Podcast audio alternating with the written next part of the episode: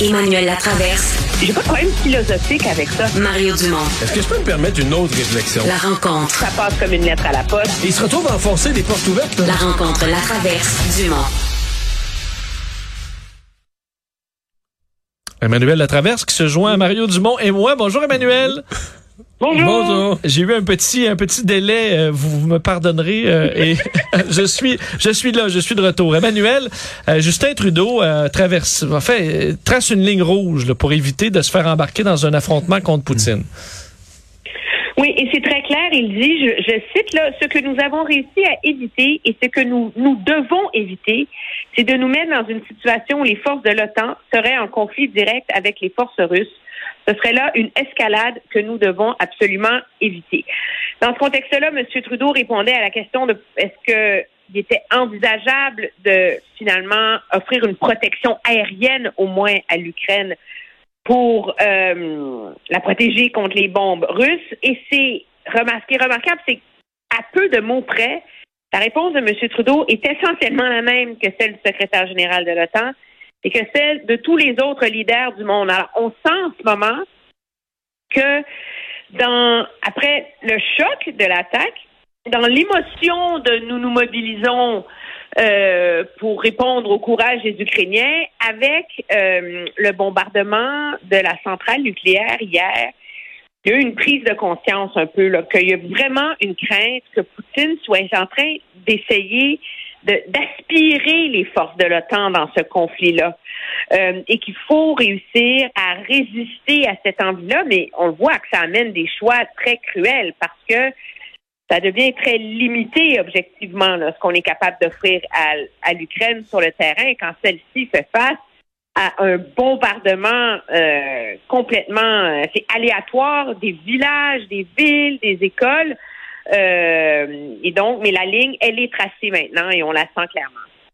Ouais, mais euh, mettons qu'on va pas là, il va falloir aller ailleurs. Là. Et moi, c'est ce que j'essaie de voir. En fin de semaine, les bombardements vont encore être épouvantables. En fin de semaine, la semaine prochaine, M. Trudeau sera en début de semaine en Europe. Euh, il va falloir passer à une autre étape dans les sanctions ou dans ce qui est devenu une espèce de, de guerre à laquelle on participe sans y être impliqué de façon militaire. Et euh, on, va où là? Est-ce que c'est le boycott des produits pétroliers russes? Euh, Et à ce moment-là, on avertit notre population. Ben écoutez, le gaz à deux piastres, vous avez rien vu, c'est ça va être tout de suite deux et demi. Euh, est-ce que on l'espace aérien, est-ce qu'on peut trouver une solution? Mais là, je pense que tu viens de le dire, M. Trudeau trace une ligne parce qu'on on a parlé toute la semaine, puis on voit pas comment on pourrait y arriver sans entrer direct en. Il y en aurait une solution, hein? Laquelle? C'est, euh, ben, je suis pas une experte militaire, mais c'est ce qu'on appelle le Iron Dome d'Israël. C'est comme un système de protection balistique ultra sophistiqué. L'Ukraine a demandé à Israël de lui, de lui fournir, je comprends pas comment d'Israël, le dôme d'Israël peut se rendre en Ukraine, mais en tout cas, c'est une demande qui a été faite par Israël. Parce que c'est pas un vrai dôme, c'est pas un vrai dôme, c'est un système de missiles. Ce que je veux dire, c'est que c'est un système, c'est un système de missiles, système antimissile. C'est ça. Mais euh, euh, mais ce qui arrive, c'est qu'Israël veut pas s'en mêler parce qu'Israël est complètement coincé dans ce débat-là. Parce que Israël est une grande démocratie, Israël est moralement du côté de l'Ukraine dans ce conflit, mais Israël veut pas se mettre la Russie à dos parce qu'elle apprécie grandement le fait que la Russie bombarde en Israël et lui permet de traquer de son côté le Hezbollah et les convois iraniens et tout le reste. Alors, Israël pourrait, qui, est, un allié qui ne fait pas partie de l'OTAN, pourrait offrir une aide qui serait essentielle, mais pour ses raisons géopolitiques à elle, ne le fait pas. Et je pense que ça a l'air tordu tout ça, mais ça illustre à quel point euh, c'est compliqué les ramifications de cette guerre-là à partir du moment où tu veux aider l'Ukraine sans faire la guerre à la Russie. moi, je toi, tu dis où est-ce qu'ils vont aller? Moi, je pose la question inverse. Est-ce, inverse, est-ce qu'on n'est pas en train d'atteindre les limites de ce qu'on peut faire? Je parlais aujourd'hui, Emmanuel et Mario, avec docteur euh, Paul Sabat, le président du Conseil des médecins de l'hôpital de la Chine, qui a travaillé en zone de guerre, et lui disait euh, une idée là, qui était pas sur le sur le plancher. Pourquoi pas une mission des casques bleus pour protéger, parce qu'il dit des, des, des, groupes humanitaires là, en zone de combat, euh, c'est trop dangereux d'avoir une mission de casques bleus en Ukraine pour pouvoir faire des convois. Les casques, les, casques, bleus vont là où la guerre est arrêtée, là, où la, la paix est fragile, une guerre civile, ou quand la paix est fragile. Mais les casques bleus, euh, ils vont pas se faire bombarder sa tête dans un pays en guerre. Parce qu'on voit que les convois, le fameux, la fameuse colonne humanitaire, le couloir humanitaire, il est pas respecté. Là. Alors, comment t'envoies des gens faire de l'aide humanitaire alors qu'ils sont en danger, ils se font, vont se faire piller, vendre leurs, leurs équipements euh, C'est pas facile. Non, puis en plus, le la Russie a un droit de veto au Conseil de, de, sécurité. Moi, je vois pas vraiment les, les casques bleus euh, réussir à aller là. Et, c'est ça le, problème, c'est à partir du moment où Vladimir Poutine a évoqué l'arme atomique, l'arme nucléaire, à partir du moment où il bombarde des centrales, ce qui a quand même donné la frousse totale à l'ensemble de la planète de manière immensément violente hier, euh, ça force tout d'un coup tous les pays alliés de l'Ukraine à commencer à marcher sur des œufs. Et d'être beaucoup plus prudents, je pense, dans leur euh, dans leur discours, dans leur manœuvre. D'autant plus que il y a la provocation, mais il faut aussi éviter une confrontation accidentelle. Ça arrive, là, tu sais, dans le dans le, brouillard de la guerre, là, puis à partir du moment où Poutine voit tout comme une agression contre la Russie, euh, on rentre vraiment dans un moment géopolitiquement très périlleux. Oui, on voit souvent des avions russes aussi pénétrer les espaces aériens euh, de pays de l'OTAN. Ça arrive au Canada aussi. Est-ce qu'à un moment donné, on peut interpréter ça comme un geste de guerre? Euh, Justin Trudeau va se rendre donc en Europe de départ dimanche, va visiter plusieurs pays, euh, dont euh, les pays baltes, très près du conflit. Est-ce qu'on est allé aux limites du zoom? Et là, faudra ben, se rencontrer pour pouvoir coordonner les choses de façon encore plus précise? On voudrait dire ça. La réalité, c'est qu'il y avait déjà dans les plans et dans les cartons une visite de M. Trudeau en Europe. Le but, c'était entre autres d'aller rencontrer le nouveau euh, chancelier allemand est un progressiste, etc., par les changements climatiques, blablabla. Et là, tout ça a été reporté euh, de ce qu'on en comprend, entre autres à cause de Micron et tout le reste. Et là, ben, on en profite pour faire d'une pierre deux coups, finalement. Non, mais ça a plein d'allure. Euh, ça a plein d'allure que Justin Trudeau se rende en Europe. Le, moi, ce que je voyais, je trouvais que c'était un voyage tout à fait approprié là, dans dans les circonstances, surtout s'il y en avait déjà un à reprendre qui était prévu. Ben, c'est ça. Alors, il était déjà comme prévu, puis on a décidé d'en faire un, un voyage plus large, euh, qui est important, moi, je pense, diplomatiquement. le Canada est loin. Le Canada est pas non plus un pays qui a, euh, qui peut fournir tant d'armes que ça, tant d'hommes que ça à la mission de l'ONU. Nous, on n'est on n'est pas dans le volume, là.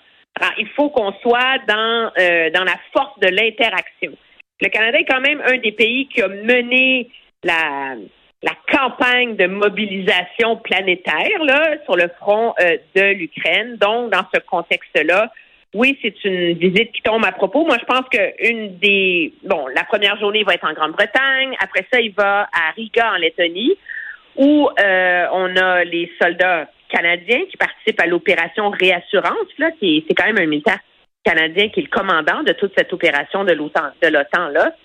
C'est intéressant parce qu'il va rencontrer le secrétaire général de l'OTAN, mais aussi pas seulement le premier ministre de la Lettonie, mais les premiers ministres aussi de la Lituanie et de l'Estonie. Ils sont tout petits, ils sont autour. Alors ça, moi je pense que ça c'est c'est intéressant. Après ça, il va en Allemagne et Varsovie en Pologne jeudi. Mais est-ce qu'il pourrait faire un saut euh, plus près de la frontière, aller voir des réfugiés?